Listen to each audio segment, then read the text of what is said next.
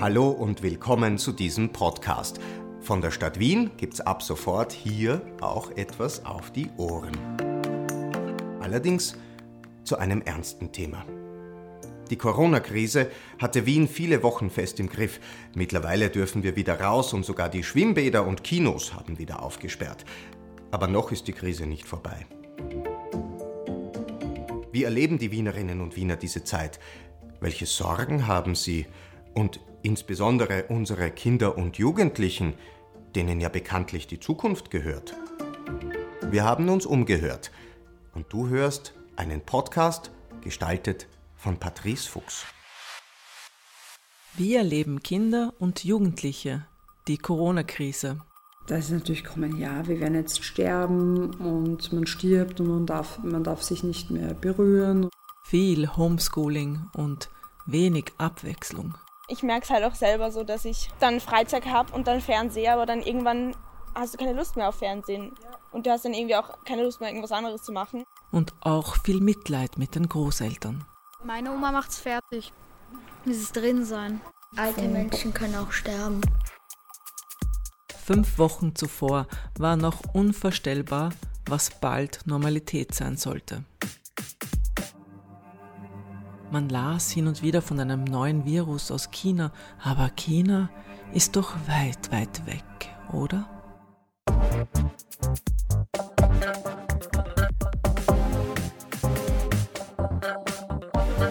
Bis sich am 12.03. die Ereignisse überschlugen.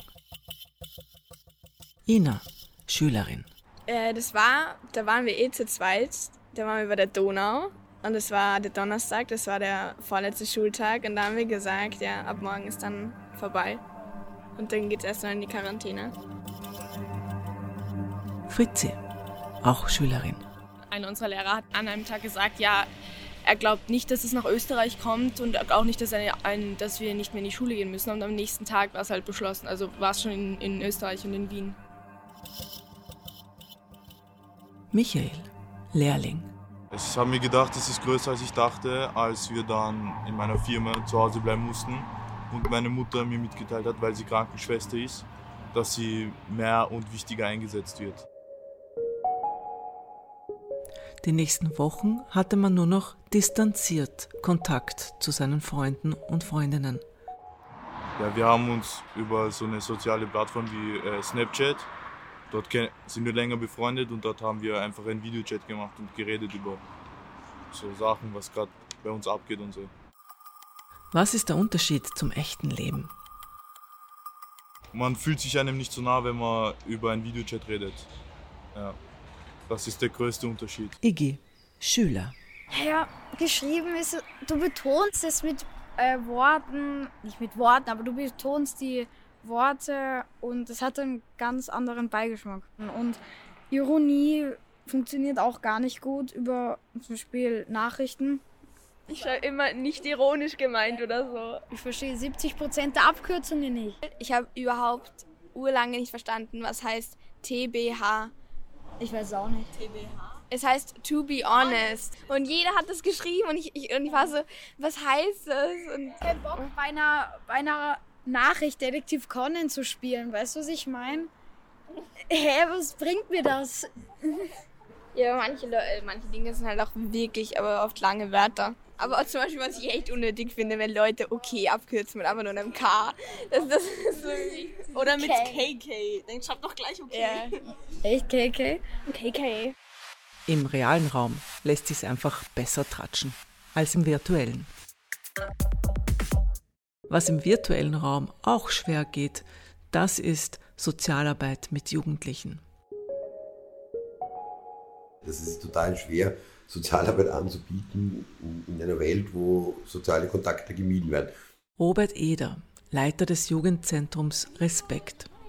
Ohne Beziehungsarbeit, sagt er, geht gar nichts. Beratung oder Unterstützung kommt erst über eine Beziehung. Es gibt keinen Jugendlichen, der zu einem irgendeinem Sozialarbeiter auf der Straße geht und sagt, also ich schütze jetzt mein, mein Herz aus. Circa 10 Prozent aller Jugendlichen brauchen Beratung. Diese Zahl ist ziemlich konstant und zwar bundesweit. Und um eben diese 10 Prozent aller Jugendlichen zu erreichen, braucht es sehr viel Beziehungsarbeit. Neun Wochen war jetzt das Jugendzentrum gesperrt. Und es war natürlich so, dass das äh, auf einmal kein einziger Jugendlicher da war. Auch nach dem Sommer und nach den Weihnachtsferien spüren die Sozialarbeiter ein Fremdeln der Jugendlichen. Sie bilden innerhalb von kürzester Zeit neue Freundschaftskreise und neue Hobbys.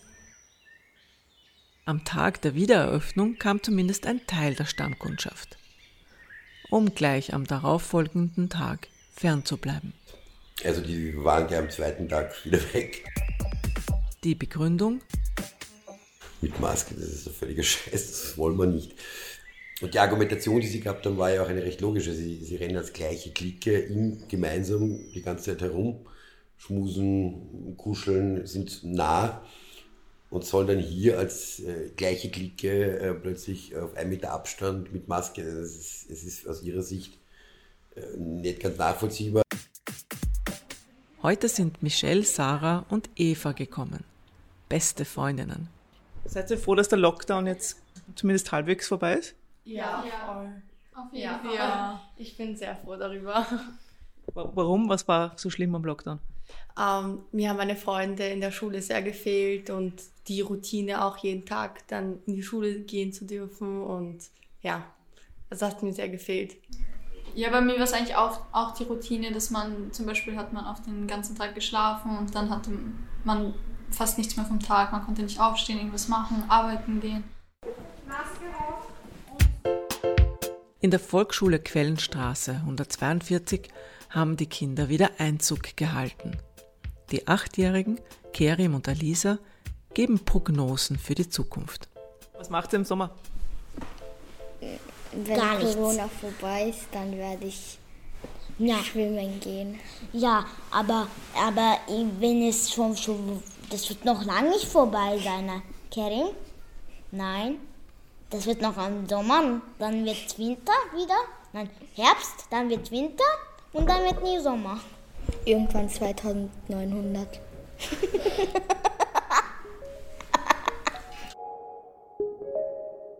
Wann ist Corona vorbei? In 3000 Jahre? Johanna Kotzak, die Lehrerin von Kerim und Alisa. Wie ist das mit dem Zeitbegriff bei Kindern? Ähm, sehr schwierig, weil sie eher zum, vom Geburtstag zum Geburtstag äh, leben oder vom Sommer zum Sommer. Es ist halt eher in dem Alter noch sehr, sehr schwierig, ja, einen Zeitbegriff irgendwie zu setzen.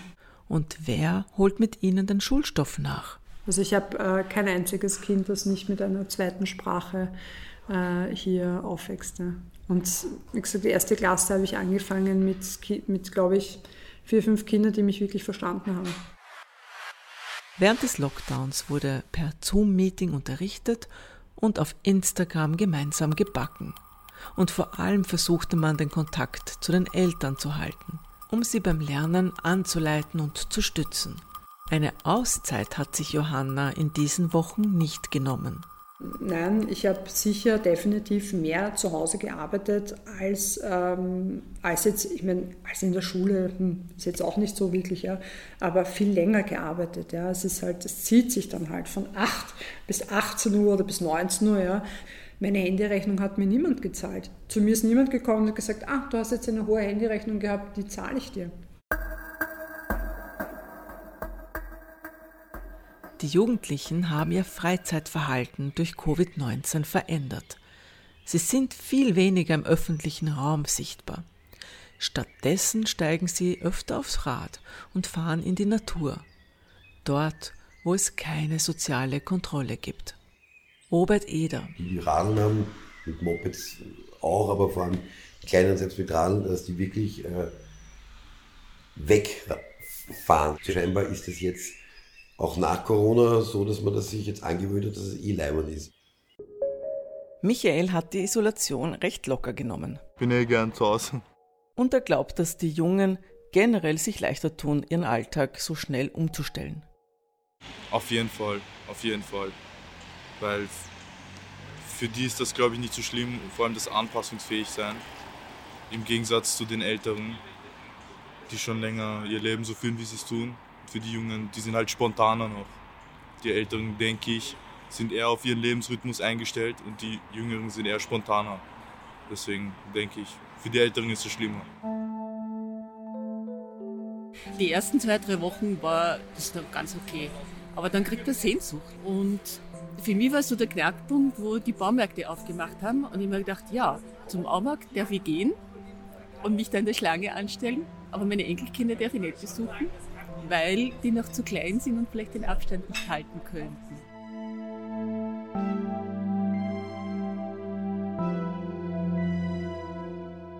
Für Jutta stellte sich dann aber auch die Frage, wie geht es jenen Menschen, die keinen Computer zu Hause haben und gar keinen Kontakt zu anderen halten können? Gibt es heutzutage überhaupt Menschen, die keinen Computer haben? Es ist leider so, dass sehr viele keinen PC, keinen Laptop zu Hause haben. Äh, das sind ganz unterschiedlich. Das sind arme Familien, das sind natürlich oft geflüchtete Familien, die haben diese Geräte nicht und die werden dann abgehängt. Die haben dann keine Chance auf Homeschooling, weil am Handy kann man kein, ähm, kann man nichts bearbeiten.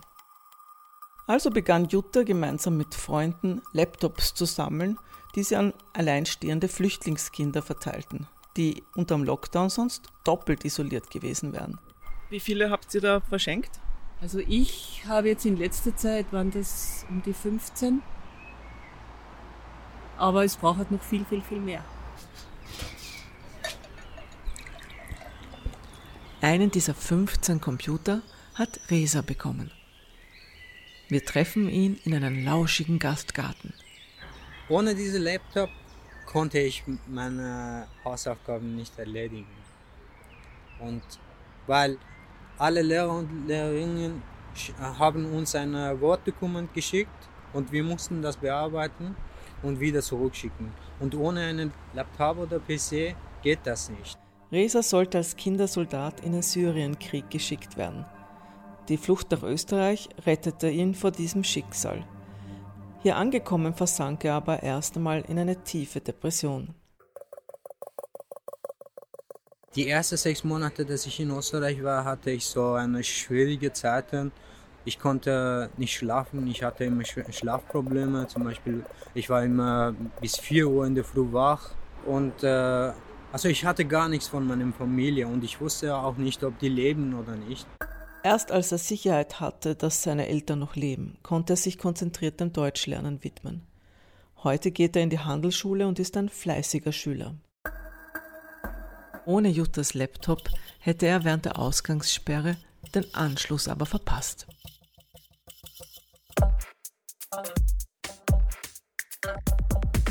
Kinder entwickeln ihre eigenen Theorien über das Virus und über die Krise. Kann das Virus durch offene Fenster in die Wohnung eindringen? Und was passiert mit den Menschen während der Ausgangssperre, wenn sie nicht raus dürfen? Ich habe gedacht, das darf man niemals rausgehen und Essen kaufen und dann verhungert man. Da ist natürlich kommen, ja, wir werden jetzt sterben und man stirbt und man darf, man darf sich nicht mehr berühren und äh, wir, wir dürfen nicht zusammen in einem Raum sein und und und. Also diverse diffuse Informationen. Und wie veranschaulicht man Kindern, dass unsichtbare Viren eine Krankheit übertragen können? Da ist ein Virus da, man sieht ihn nicht. Also das war für die Kinder schon nicht greifbar. Ja. Wir haben es dann versucht mit Glitzer zu machen, quasi Glitzer angreifen und wo hast du dann überall den Glitzer, wenn du jetzt ein, zwei Stunden ähm, die nicht die Hände wäscht, ja, damit sie das auch irgendwie sehen. Aber die Maskenpflicht nervt doch schon ein wenig. Und wenn man die Brille dazu trägt, dann ist es echt nervig ein bisschen. Wegen wenn man jetzt so macht und so die Brille, dann kommt da irgendwas hin. Als wäre es jetzt Nebel. Ich sehe gar nichts mehr. Dass sogar Erwachsene eigenwillige Theorien zum Coronavirus entwickeln können, das entgeht den Jugendlichen auch nicht. Ich weiß nicht, ob ihr den kennt, aber Xavier Naidu, der tut auf Instagram Sachen posten, der hinterfragt das sehr. Ja, sehr unterhaltsam. Und er sagt, ja, das gibt's nicht und das ist erfunden und ganz wilde Sachen. Vielleicht bräuchte er auch ein wenig Glitzer. Vielleicht ist er als Kind auf den Kopf fallen, kann sein. Vielleicht macht das auch nur für Aufmerksamkeit, ich weiß es nicht. Kann beides sein. Wer nicht allein wohnt, für den bedeutet der Lockdown kein Kontakt nach außen. aber umso mehr Kontakt mit denen daheim. Wir haben zum Beispiel immer, also oft am Anfang zusammen am Abend so Brettspiele oder sowas gespielt und dann hat wieder jeder sein eigenes Ding irgendwann gemacht. also wenn die ganze Familie dann zu Hause ist, ist es ist schon besser, wenn dann die Eltern arbeiten sind und meine Schwester in der Schule ist. Mein äh, Bruder ist äh, 12 und meine Schwester 14. Sie wird bald 15. Ich bin der Jüngste. Irgendwie, sie nerven halt. Die streiten zu viel, oder? Ja. Und dann quietschen sie oder so und dann schreien sie so. Das Ja. nervt, oder? Für manche Familien war diese Enge definitiv zu viel. Robert Eder, dachte zuerst immer, dass es einfach diese klassische äh, Eltern- oder erziehungsberechtigten Kinderproblematiken gibt, äh, Mist, äh, nicht wegräumen, sonst was. Es waren auch ganz viele zwischen den Geschwistern, die, die, die haben sich prügelt. Äh, da ging einfach nichts mehr. Also da, da gab es keine äh, Konfliktlösungsstrategien, weil man die ja noch nie vorher geübt hat. auch mit der inneren Anspannung konnte nicht jeder Jugendliche gleich gut umgehen. Kenne von Wien Jugendliche, die es geschafft haben, sieben Anzeigen zu sammeln, also die wirklich ganz bewusst äh, äh, eigentlich schon provoziert haben. Und ich kann es nicht verstehen, das war, weil, weil prinzipiell geht es ja jetzt nicht darum, dass der Polizist oder sonst jemand das jetzt erfunden hätte. Es geht ja schon um einen Virus, der real existiert, auch wenn man nicht sieht. Aber ich kann schon verstehen, dass Jugendliche genau aus dieser äh, äh, Nicht-Erklärbarkeit heraus das eigentlich nur noch als persönlichen Angriff sehen. In Amerika gehen Mädels äh, auf die Demo und sagen, ja, sie wollen ihren Prom erleben. Das denke ich mir so, ja, ist unnötigste Grund irgendwie generell. In Wien ja genauso. Ich meine, die ganzen Maturanten und Maturanten fahren jetzt auch nicht auf Matura-Reise, die haben auch keinen Matura-Ball. Und einerseits kann ich verstehen, ähm, auch zum Beispiel Matura-Streich, du lässt dich acht Jahre von den Achtklässlern jedes Jahr sigieren und dann fällt deiner aus. Ist halt auch irgendwie blöd. Andererseits muss man, glaube ich, einfach in der Situation zurückstecken und sagen, es ist jetzt halt so, du kannst es nicht ändern und sich irgendwie ein bisschen damit abfinden und vielleicht schauen, ob ein Ersatztermin gefunden wird oder sowas. Das sage noch einer, unsere Jugend sei nicht vernünftig.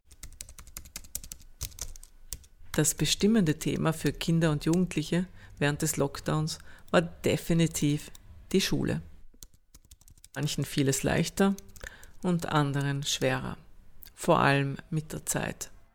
Ich fand bei mir die erste Woche, glaube ich, extrem produktiv und war noch irgendwie arg aktiv und habe eigentlich für die Schule halt immer eigentlich voraus sozusagen gemacht.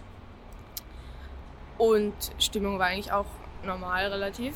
Ja, und dann wurde es halt immer anstrengender. Ich finde auch grundsätzlich, dass eben ja, wie du schon gesagt hast, dass es einfach irrsinnig viel ist, was zu tun ist. Und dass aber selten gesagt wird, ja, ihr macht es toll und es ist gut, wie ihr es macht. Den Schüler und Schülerinnen Feedback geben war für Johanna sehr wichtig, aber manchmal nicht so einfach. Eher das Schwierigste war auch für mich, ich habe die ersten, das erste Monat zwei, drei Kinder nicht erreicht. Und das war für mich wirklich hart. Was fühlt man da? Hilflosigkeit und das Kind irgendwie im Stich lassen und wie, wie tue ich das jetzt und was mache ich da jetzt, wenn, wenn das und das jetzt doch noch ist. Ja. Haben auch Kinder hier auch betreut von, von diversen Instituten. Und ja, das ist einfach das Schwierige. Da geht es jetzt nicht darum, haben sie jetzt was gelernt, sondern wirklich ähm, rein ums Emotionale. Ja. Habt ihr euch auf die Schule gefreut? Ja, Ich sehr. halt sehr. Warum das? Weil Dann sehe Ja. ich meine Freunde wieder. Und dann kann ich endlich alle sehen.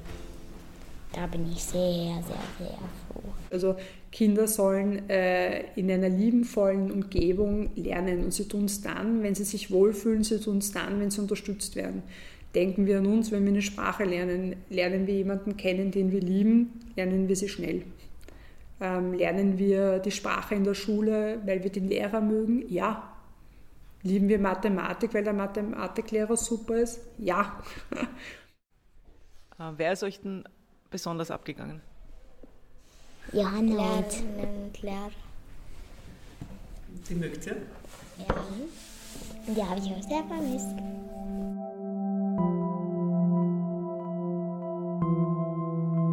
Michael. Das ganze Jahr werden wir noch davon hören, wenn nicht sogar noch nächstes Jahr. Aber ich glaube, so weit, wie wir jetzt eingeschränkt waren, ich glaube, das ist den meisten Menschen schon genug. Und ich glaube, auch wenn jetzt wieder Beschränkungen oder so kommen, da wird sich nicht mehr viel ändern, als jetzt ist. Es hat jetzt einmal funktioniert und wenn sie jetzt wieder machen, wird es nicht mehr so funktionieren, wie es funktioniert hat. Resa. So, ich habe im Internet gelesen, dass, er, dass es auch eine zweite Welle gibt. Und manche haben auch Angst, dass es auch eine dritte Welle gibt. Und so hoffentlich geht es vorbei, aber ich glaube, es gibt sicher eine zweite Welle und wir müssen uns vorbereiten. Johanna Kotzak.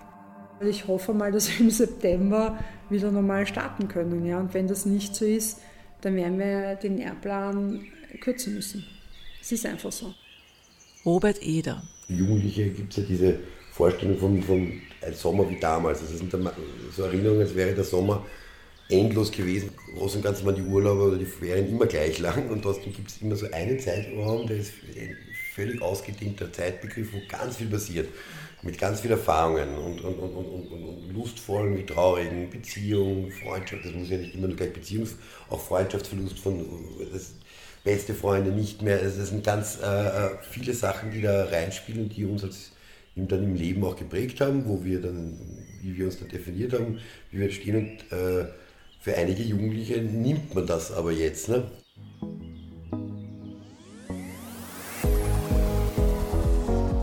Der Sommer, äh, wie wir ihn heuer haben, wird nicht dasselbe sein. Es gibt kein, keine Festivals, kein erstes Novarock oder so. Es ist, da ist alles weg.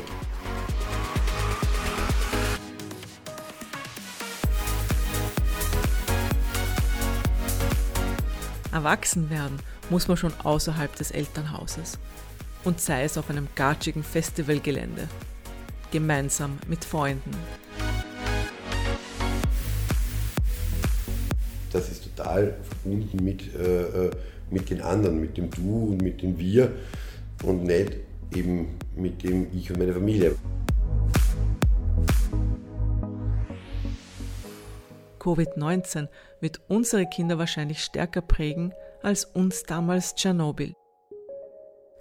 Und bei aller Einsicht für die Problematik brauchen sie auch Aussichten auf eine bessere Zukunft.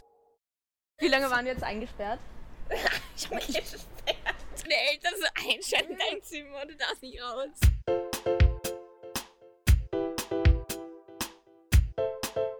Ich hoffe auf eine bessere Zukunft, auf eine schönere Zukunft.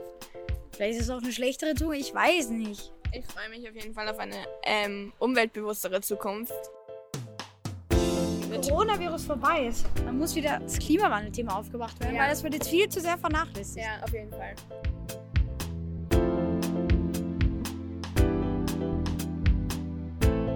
Ich glaube, sie werden nicht von selber das ansprechen und sagen, wir ändern was. Ich glaube sogar, ähm, dass nach dem Virus, also wenn sich die Lage wieder beruhigt hat, diese Demonstrationen, glaube ich, richtig groß werden.